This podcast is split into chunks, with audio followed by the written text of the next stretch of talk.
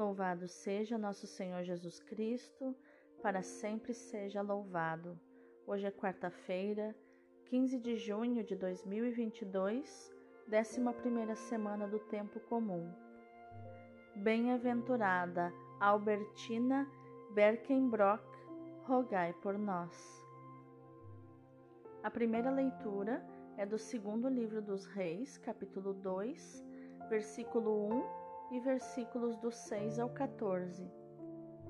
Quando o Senhor quis arrebatar Elias ao céu, num redemoinho, Elias e Eliseu partiram de Gilgal. Tendo chegado a Jericó, Elias disse a Eliseu: Permanece aqui, porque o Senhor me mandou até o Jordão. E ele respondeu: Pela vida do Senhor e pela tua, eu não te deixarei. E partiram os dois juntos. Então, cinquenta dos filhos dos profetas o seguiram e ficaram parados à parte, a certa distância, enquanto eles dois chegaram à beira do Jordão. Elias tomou então seu manto, enrolou-o e bateu com ele nas águas, que se dividiram para os dois lados, de modo que ambos passaram a pé enxuto. Depois que passaram, Elias disse a Eliseu: Pede o que queres que eu te faça antes de ser arrebatado da tua presença. Eliseu disse: Que me seja dada uma dupla porção do teu espírito. Elias respondeu: Tu pedes uma coisa muito difícil. Se me vires quando me arrebatarem da tua presença, isso te será concedido, caso contrário, isso não te será dado. E aconteceu que, enquanto andavam e conversavam, um carro de fogo e cavalos de fogo os separaram um do outro, e Elias subiu ao céu num redemoinho. Eliseu via e gritava: Meu pai, meu pai, carro de Israel e seu condutor. Depois não o viu mais, e tomando as vestes dele, rasgou-as em duas. Em seguida, apanhou o manto que Elias tinha deixado cair e, voltando sobre seus passos, estacou à margem do Jordão. Tomou então o manto de Elias e bateu com ele nas águas, dizendo: Onde está agora o Deus de Elias? E bateu nas águas, que se dividiram para os dois lados, e Eliseu atravessou o rio. Palavra do Senhor, graças a Deus. O responsório de hoje é o Salmo 30. Fortalecei os corações, vós que ao Senhor vos confiais. Como é grande, ó Senhor, vossa bondade, reservastes para aqueles que vos temem, para aqueles que em vós se refugiam, mostrando assim o vosso amor perante os homens. Na proteção de vossa face os defendeis, bem longe das intrigas dos mortais no interior de vossa tenda os escondeis, protegendo-os contra as línguas maldizentes.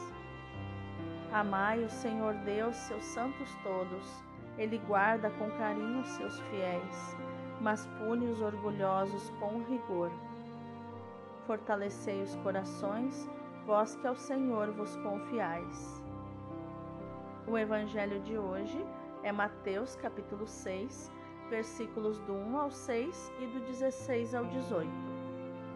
Naquele tempo, disse Jesus aos seus discípulos: Ficai atentos para não praticar a vossa justiça na frente dos homens, só para serdes vistos por eles. Caso contrário, não recebereis a recompensa do vosso Pai que está nos céus. Por isso, quando deres esmola, não toques a trombeta diante de ti como fazem os hipócritas nas sinagogas e nas ruas, para serem elogiados pelos homens. Em verdade vos digo, eles já receberam a sua recompensa. Ao contrário, quando deres esmola, que a tua mão esquerda não saiba o que faz a tua mão direita, de modo que a tua esmola fique oculta, e o teu pai, que vê o que está oculto, te dará a recompensa. Quando orardes, não sejais como os hipócritas que gostam de rezar em pé nas sinagogas e nas esquinas das praças, para serem vistos pelos homens. Em verdade vos digo, eles já receberam a sua recompensa. Ao contrário, quando tu orares, entra no teu quarto, fecha a porta e reza ao teu pai que está oculto. E o teu pai que vê o que está escondido te dará a recompensa. Quando jejuardes, não fiqueis com o rosto triste como os hipócritas. Eles desfiguram o rosto para que os homens vejam que estão jejuando. Em verdade vos digo, eles já receberam a sua recompensa. Tu, porém, quando jejuares, perfuma a cabeça e lava o rosto, para que os homens não vejam que estás jejuando, mas somente teu Pai que está oculto. E o teu Pai que vê o que está escondido te dará a recompensa. Palavra da salvação, glória a vós, Senhor. Então, meus amados, quais os tesouros que nós vamos encontrar na nossa Lexio Divina de hoje? A primeira leitura nos mostra que o primeiro livro dos reis termina falando dos imediatos sucessores de Acabe e dos últimos acontecimentos de Elias. Já o segundo livro dos reis começa com o ciclo de Eliseu, cuja vocação fora antecipada em 1 Reis 19, do 19 ao 21, mas é renovada no texto que hoje escutamos que é de 2 Reis 2, do 1 ao 18. Em ambos os relatos encontramos um elemento comum de grande significado, o manto de Elias. Mas também encontramos diferenças devidas às diferentes fontes de onde provém.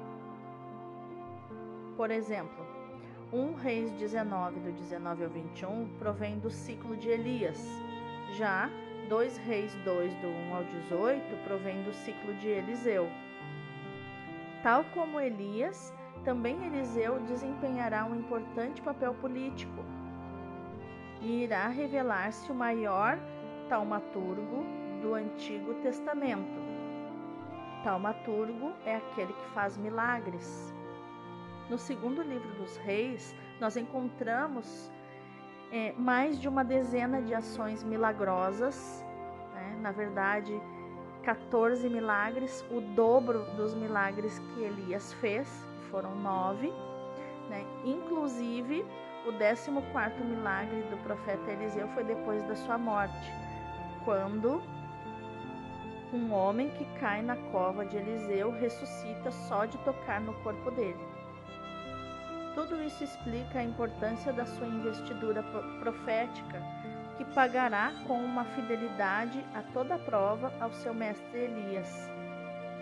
Eliseu está na primeira linha dos filhos dos profetas, segundo a lei da progenitura, de Deuteronômio 21, 17. Eliseu reivindica dois terços do espírito de Elias, que lhe são concedidos como preço pela sua clarividência. Se me vires quando estiver a ser arrebatado de junto de ti, terás aquilo que pedes. Olha que interessante isso, né? O primogênito sempre tinha direito a dois terços da herança. Como no caso do filho pródigo, né, da parábola do filho pródigo, quando o filho mais novo pede a herança para o pai, é, se subentende que o filho mais velho ficou com dois terços da herança e o filho mais novo saiu com um terço da herança. E depois, quando esse filho volta arrependido e pobre, como todo esfarrapado como mendigo, o filho mais velho fica bravo de ter que no caso, mataram um novilho que o pai tinha matado um novilho gordo, né, para preparar uma festa de boas-vindas para o irmão mais novo que tinha gasto todo o dinheiro, né? E o na verdade, esse filho mais velho foi avarento, né? Porque ele já estava em posse de dois terços da herança do seu pai, porque o pai dividiu a herança entre os dois, mesmo estando vivo, né? sendo que a herança, o correto, é que os filhos recebam depois que o pai morre. Né? Receber vida como se os filhos estivessem desejando a morte do pai. Depois da subida ao céu de Elias, Eliseu rasgou as próprias vestes e tomou as do profeta de Tisbé, que é Elias. Com este gesto, manifesta a investidura realizada e a aquisição das faculdades a ela ligadas. Então Eliseu, deixando para trás os outros filhos dos profetas, divide as águas do Jordão com o manto de Elias, assim como Moisés havia dividido as águas do Mar Vermelho com o seu bastão, com o seu cajado. O arrebatamento de Elias, semelhante ao de Enoque, em Gênesis 5:24, manifesta o consentimento divino para com a sua pessoa, mas, sobretudo, refere-se a uma missão futura. Elias deveria voltar. Na interpretação feita pelo próprio Jesus, em Mateus 17:12, ele já veio na pessoa de João Batista. Mas isso nada tem a ver com reencarnação, tá? Em sim com prefiguração. Né? João Batista não era necessariamente Elias, e sim representava Elias. Por isso, outra turma de estudiosos vai dizer que Elias está vivo e ainda irá voltar. Já no Evangelho, em Mateus 4, nos versículos 6 e 8, nós encontramos o princípio da interiorização no segredo, né, no oculto. Agora, Jesus aponta outro importante princípio, o de superar a justiça dos doutores da lei e dos fariseus, capítulo 5, versículo 20 do Evangelho de Mateus. E seguem-se as aplicações práticas no que se refere à esmola, à oração, ao jejum, que resumem as práticas religiosas tradicionais. Jesus não censura essas práticas, mas a forma e o objetivo com que eram realizadas, particularmente pelos fariseus. O discípulo de Cristo comporta-se de modo diferente dos fariseus, que são os hipócritas, como Jesus mesmo falou. Ainda que não mantenha as suas boas obras no segredo, só o faz para que a soberania divina seja reconhecida. Segundo o princípio da retribuição, que fa quem faz boas obras para ser estimado e louvado pelos outros, já recebe a sua recompensa. Quem as faz por Deus, obtém dele a retribuição. O valor da esmola, como nos diz Eclesiástico 3, 29, Eclesiástico 29, 12, Tobias 4, do 9 ao 11, o valor da esmola pode ser posto em causa pela ostentação com que é feita. O mesmo se diga da oração, muitas vezes exibida nos cantos das ruas. Quanto ao jejum, Cristo partilha a posição dos profetas, conforme Isaías 58, do 5 ao 7. O verdadeiro jejum implica conversão a Deus e deve ser feito com alegria, como indicam os sinais festivos indicados no Evangelho: perfumar a cabeça, lavar o rosto, e como a conversão é um assunto pessoal entre Deus e o pecador, deve manter-se secreta entre ambos, e Deus não deixará de retribuir o que bem conhece. Agora já conhecemos o contexto das leituras de hoje, e eu te convido, vamos meditar essa palavra?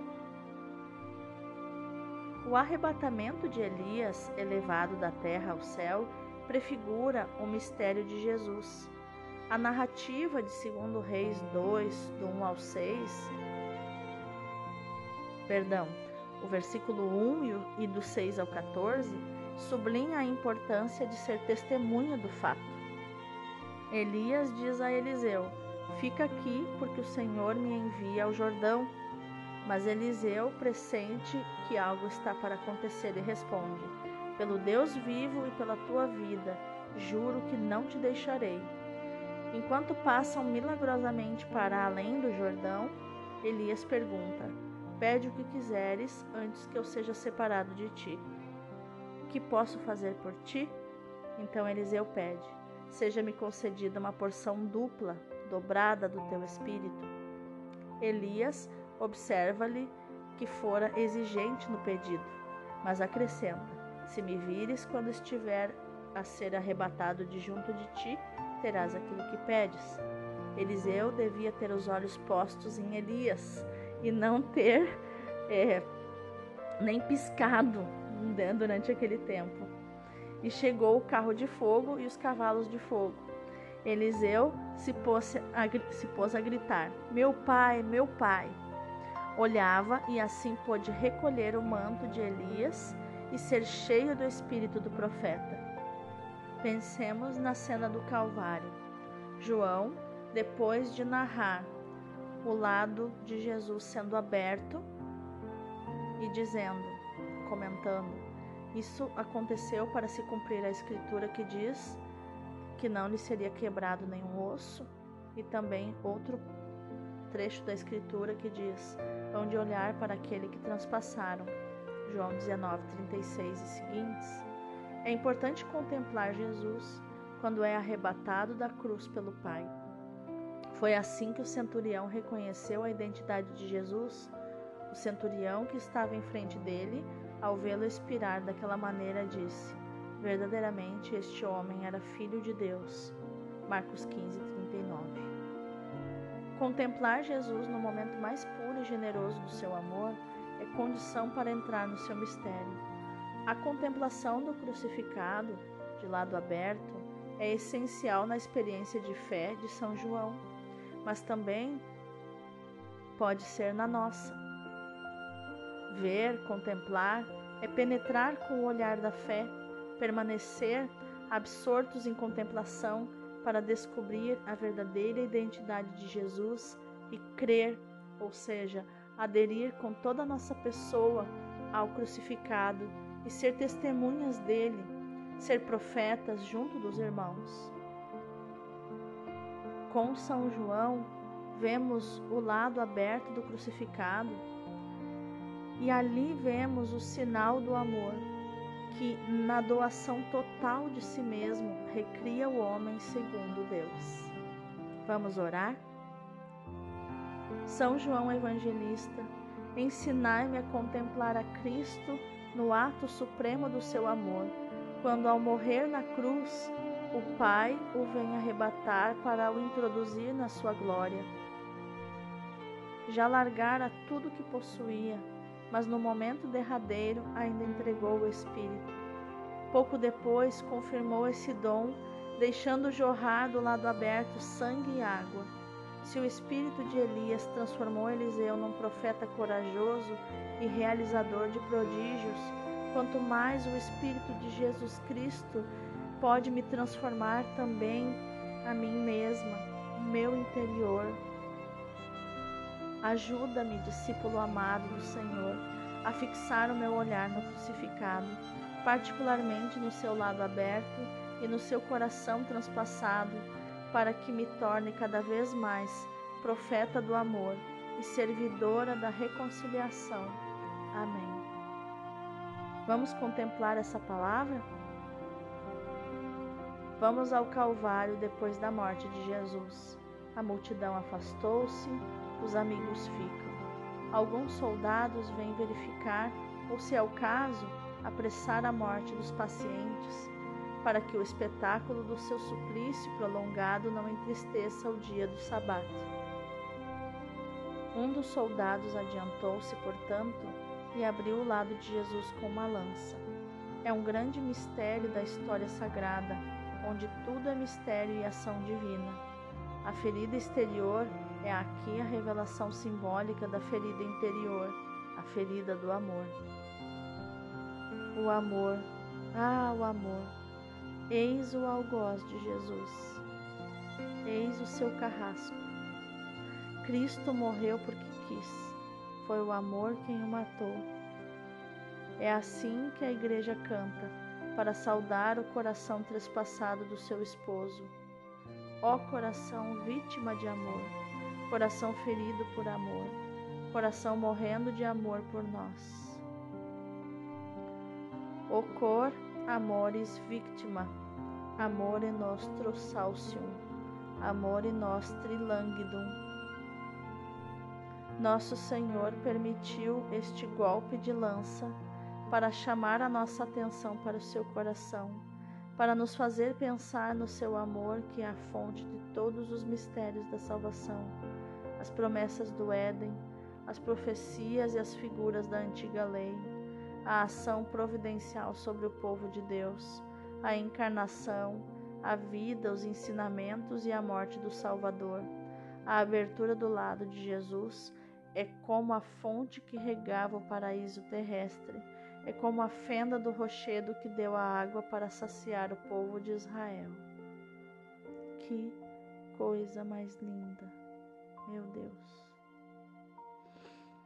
Que a nossa ação, meu irmão, minha irmã, no dia de hoje, seja de meditar, proclamar e viver esta palavra de segundo Reis, capítulo 2, versículo 10, onde Elias diz a Eliseu: Se me vires quando for arrebatado, terás o que pedes.